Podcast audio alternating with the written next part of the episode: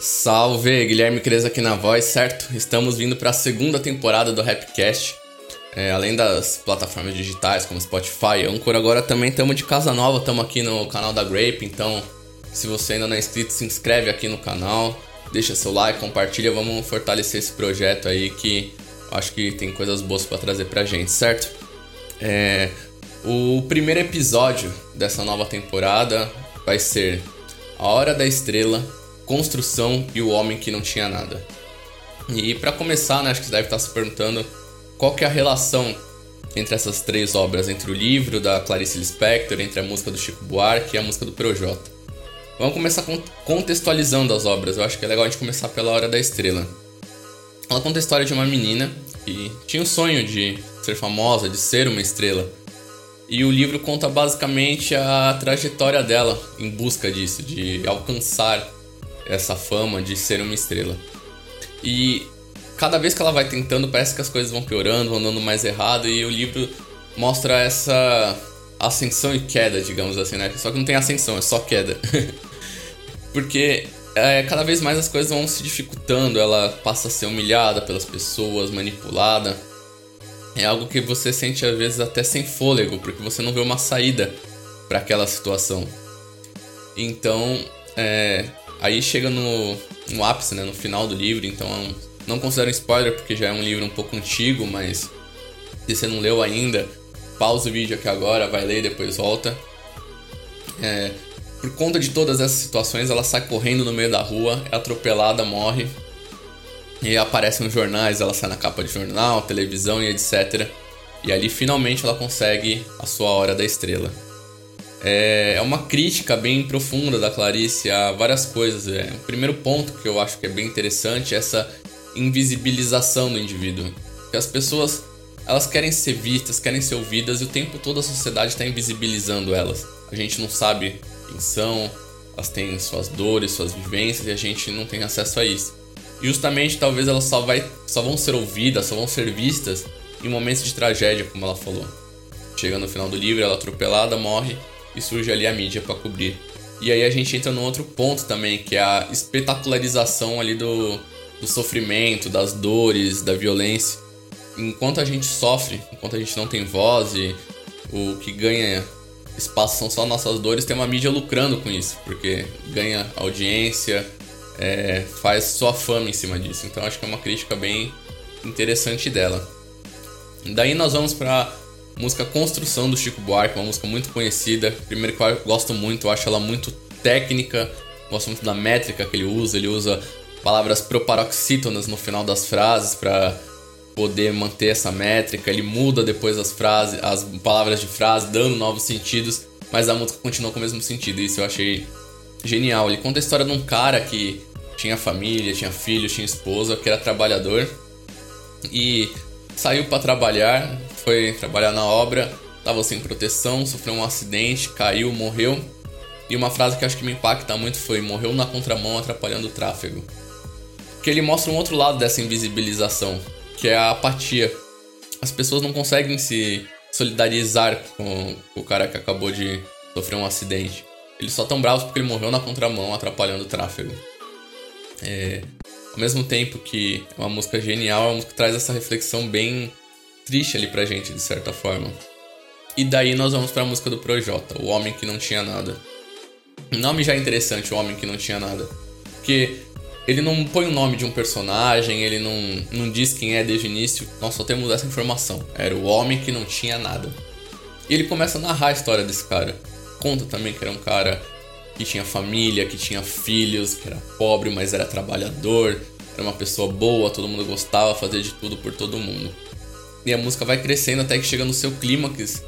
E ele fala: Esse homem que não tinha nada encontrou outro homem que não tinha nada, mas tinha uma faca e na paranoia ela te ataca. Ele quis dizer que um cara que também não tinha nada, provavelmente acabou no vício das drogas e para poder de alguma forma alimentar aquilo, acabou roubando e causou essa situação que resultou com a morte do primeiro homem que não tinha nada.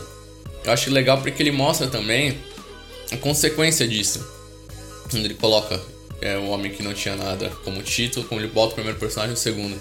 Porque esse segundo é a consequência, é um cara que não tinha perspectiva, não tinha esperança, provavelmente não tinha dinheiro, não tinha família. E aí, com toda essa falta de perspectiva na vida dele, ele encontrou talvez nas drogas uma forma de conseguir fugir dessa realidade. E essa, as drogas acabaram levando ele para o caminho do crime e que causou é, posteriormente a morte do outro homem ali na situação. É uma consequência da que as pessoas sofrem ali por causa de, desse problema ali na sociedade. E ele fala que o povo se revoltou, queimou o pneu e foi para a avenida e gritou saudades do Josué. Nessa última frase da última estrofe antes do último refrão que a gente finalmente sabe quem é. O Josué. Finalmente o homem que não tinha nada ganha o nome. É, eu acho que também serve como uma metáfora para dizer que o rap dá voz às pessoas. É, porque se você for ver o refrão que continua, né, cantado pela Negrali, o ser humano é falho, hoje mesmo eu falhei, ninguém nasce sabendo, mas me deixe tentar. Acho que o projeto fala um pouco dele, porque ele é, assim como vários têm ali no rap, uma história parecida. Era um morador de periferia que queria ser ouvido e que conseguiu é, esse destaque conseguiu ser ouvido através das batalhas de rima, Santa Cruz, Liga dos MCs, que foi muito importante para ele. Depois, com as músicas no YouTube, começou a ganhar notoriedade e passou a ser o Projota. Ele passou a ter voz. Ele não era mais, talvez, a pessoa que buscava fora da estrela. Não, é, não era é, o homem que não tinha nada. Ele finalmente, com o rap, ele ganhou voz. E o rap tem sido isso, uma voz para as pessoas, seja é, individualmente, para que elas possam falar sobre o que elas querem, para que elas ganhem notoriedade, porque as batalhas são importantes nisso. Você tem pessoas de diferentes lugares, diferentes condições sociais, crenças, credos, é, diversas coisas diferentes que estão ali no mesmo espaço que estão ganhando voz ali através das batalhas, estão ganhando essa representatividade, estão conseguindo falar para o mundo o que elas querem dizer. Isso eu acho que é muito legal. E não só isso, como também é, coletivamente, passando, seja contando uma realidade, talvez como NWA, foi acho que um dos primeiros, teve Tupac, Big lá na gringa, a gente tem aqui no Brasil Racionais, é, Facção Central, Dexter, Emicida, é, Rashid, com músicas que descrevem a realidade deles. Eu acho que diferente, do, por exemplo, do que é, acontece em outras situações, eles têm um objetivo.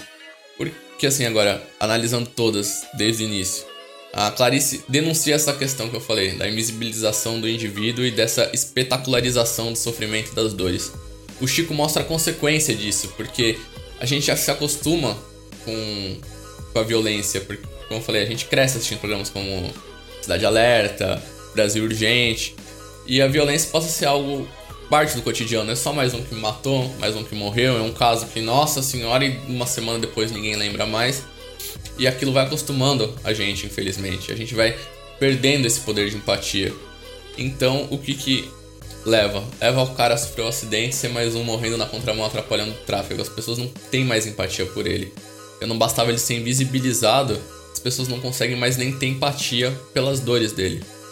E o Projota, eu acho que enxerga isso e mostra talvez assim, é, no meio de toda essa situação, de todo esse problema, o que foi que me deu voz foi o rap. O que deu voz para várias pessoas de onde eu venho foi o rap. É, que deu voz para pessoas que vieram antes de mim para poder mostrar a nossa realidade diferente do que esses programas falam de espetacularizar. É, o rap veio denunciar e mostrar sobre o olhar de quem sofre. Ele não veio para lucrar em cima das dores alheias, mas para expor essas dores alheias para que elas possam pessoas denunciarem, para que elas possam ser curadas, para que, enfim, possa se haver um debate em cima disso as pessoas possam falar sobre a própria vida, vivências e etc. E o rap é isso, como eu falei, das batalhas, das músicas, eu vivenciei isso. Né? Eu vejo isso todo dia, pessoas me falando sobre como o rap salvou elas na batalha. Eu já ouvi relatos de pessoas de como o rap salvou elas, de que elas deixaram de pro crime pra estar rimando e começaram a ter voz no rap e a, começaram a almejar uma vida em cima da música. O rap salva, o rap transforma, o rap cria laços, o rap cria essa sensação de pertencimento a uma comunidade. E, como eu falei, não acho que a solução é um negócio muito mais complicado do que isso, mas o rap nos traz essa reflexão. Eu acho que fica aí pra gente pensar, certo? Por hoje é isso. Se você gostou, deixa seu like aí, compartilha. É, se quiser entrar em contato, procura a gente lá no, no Instagram no Facebook, no Instagram, grape.oficial produções. É, no Facebook Grape TV Rap e entre em contato conosco para parcerias e etc. E no mais, como eu falei, fortalece esse projeto, estamos começando um canal novo, ajuda a gente a chegar mais longe levar essa mensagem, certo? Satisfação família!